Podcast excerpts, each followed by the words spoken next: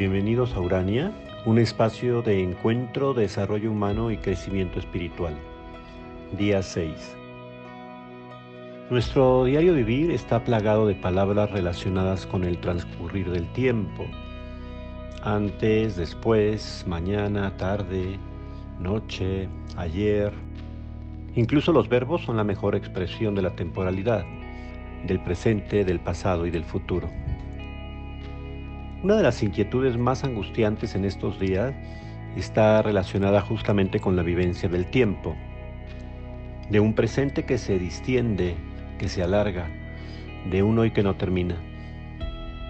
Esta pandemia marcará una C antes del coronavirus y un DC después del coronavirus.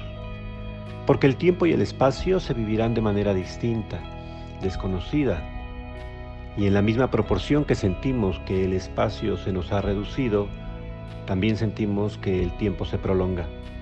Se vuelve tedio, aburrimiento, incluso depresión, incertidumbre y sin sentido.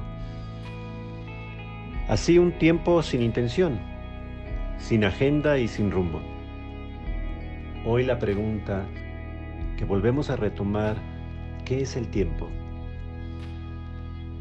Y nos hace descubrir que es una experiencia psíquica, interna, es un constructo de la mente humana, por lo que nos sentimos ya no perdidos en el espacio, sino perdidos en el tiempo. Por eso en estos días es el tiempo oportuno. Los griegos le llamaban kairos, el tiempo oportuno. Es un tiempo que puede ser de total lucidez, de confrontación con nosotros mismos, es el tiempo oportuno para recuperar lo verdaderamente importante, de repensar el pasado, de reconciliarnos con él, de ordenarlo, de confrontarnos con nuestros propios fantasmas para dejarlos atrás. Es un tiempo de gracia.